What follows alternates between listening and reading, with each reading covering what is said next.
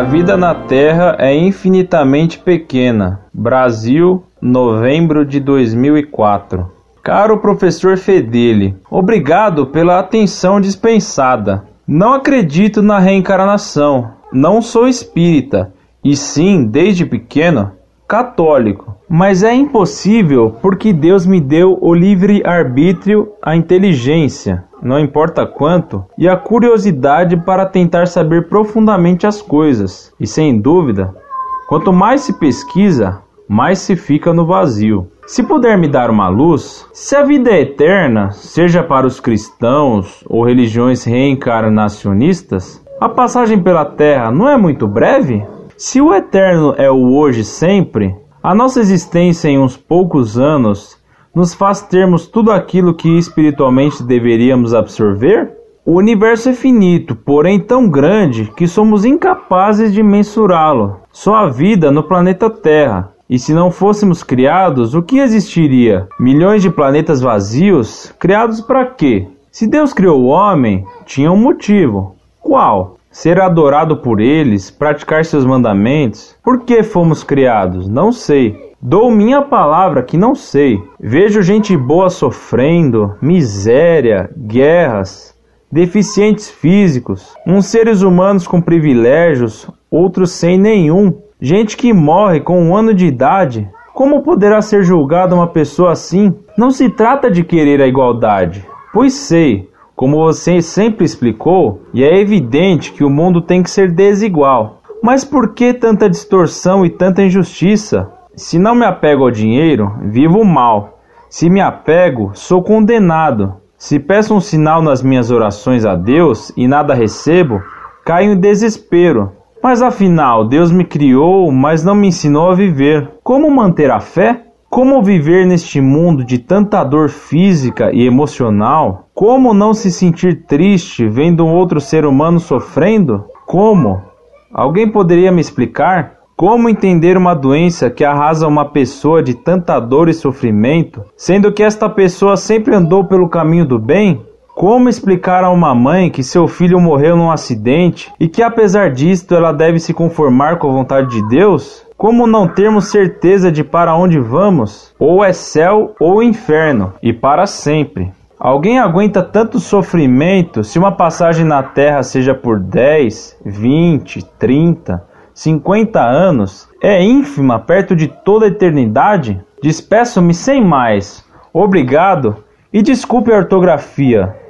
Estou escrevendo de um micro, que não é o meu, e o seu teclado é completamente diferente do meu. Muito prezado, salve Maria. Deus nos criou para sermos eternamente felizes com Ele no céu. Para isso nos fez livres e nos deu uma vida bem curta aqui na terra. Só quem é livre pode ser responsável e pode então ser premiado ou castigado. Deus nos fez livre para poder nos premiar com o céu, onde teremos eterna e segura felicidade sem receio de perdê-la. Ó, oh, sem desejos, porque já teremos tudo, segura riqueza, diz Dante. Todos os nossos sofrimentos nesta vida tão curta são também curtos. Com eles pagamos nossos pecados, que este sim são de culpabilidade infinita, porque a gravidade de nossa culpa cresce conforme a pessoa ofendida. Portanto, a ofensa feita a Deus é infinita. É com os sofrimentos, com a cruz, que pagamos nossos pecados. A dor é a moeda com a qual pagamos e adquirimos com Cristo a entrada no céu. Lembre-se, meu caro, que um homem vale pelo que é capaz de sofrer e não pelo que é capaz de gozar. Você me pergunta por que Deus fez tantas estrelas desabitadas no céu? Lembrei-me de uma peça de Claudel, na qual camponeses rústicos comentam: Para que as estrelas no céu? Não seria melhor que elas caíssem de lá e se transformassem para nós em batatas? Não. Isso seria péssimo, porque mais que as batatas, vale a luz das estrelas nas trevas da noite. Porque as estrelas, brilhando no céu escuro, nos ensinam que não existe a treva absoluta, que não existe o mal e a desgraça absolutas. As estrelas na noite são a promessa de Deus Nosso Senhor de que a luz do sol voltará, que a luz vence as trevas. Lembrei-me agora de outro verso de outro poeta, Rostam, que faz corujas e outros animais noturnos, símbolo dos maus e dos demônios, dizerem, num hino às trevas da noite, que o único defeito da noite é o ter estrelas. Deus nos mostra pela infinidade dos astros que ele criou, só para enfeitar a noite e encantar nossos olhos, que mais que a comida, vale a verdade que brilha nas trevas do erro. Meu caro, Jesus sofreu muito e sofreu por nós, por nossos pecados, morrendo na cruz. É na cruz que encontramos a paz e a verdadeira felicidade, porque amar é nosso fim. E o amor se prova sofrendo por quem se ama. Sejamos corajosos, amemos.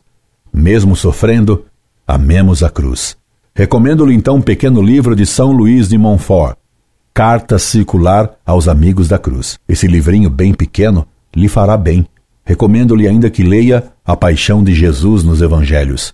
Faça sempre o sinal da cruz bem largamente sobre seu peito, em sinal de que não se revolta com as dores que Deus permite que tenhamos, pois Deus jamais nos dá uma cruz maior do que aquela que somos capazes de suportar. E Ele carinhosamente a carrega conosco. Que Deus o sustente e que Nossa Senhora o console. Incorde Jesus Semper, Orlando Fedeli.